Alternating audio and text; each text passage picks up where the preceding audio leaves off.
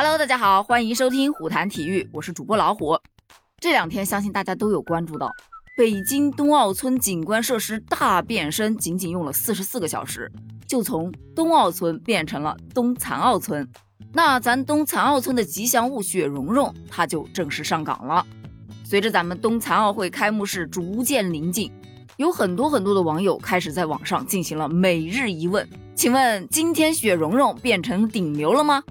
但其实这几天雪融融经常上热搜，不过前两天是因为漏气，走着走着，对不起，我回去打个气。这两天呢，是因为他的那个步伐，头部能够保持不动，身体还能狂甩，简直可爱翻了。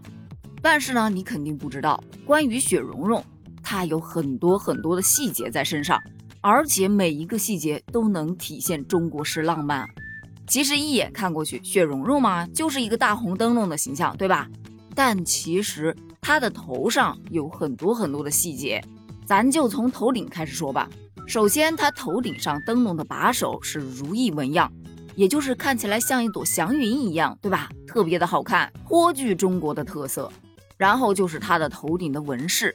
那个纹饰啊，第一圈是一个长城纹，高端大气上档次，咱就不说了。这还是咱中国特有的，对吧？重点来了，长城纹的下面还有一圈文案，这圈文案是用了咱们中国的剪纸文化，把两只和平鸽啊拼在一起，中间镂空的那个部分就是咱们中国的天坛文案。也就是说，这一圈是由和平鸽和天坛组成的，既包含了满满的中国元素，又包含了世界胸怀，代表着友爱、勇气和坚强。咱们往往都说细节决定成败，就光这雪融融的造型，北京组委会就修改了方案三十二套啊，画的设计草稿都超过了一万张，最终才确定了咱们吉祥物雪融融的形象。目前呢，冬残奥会的开幕式排练已经进行到了冲刺阶段了。据了解啊，本次开幕式将充分体现残健融合的理念，运动员将会是冬残奥会开幕式的主角。而残疾人的整体比例占到了三分之一到四分之一之间，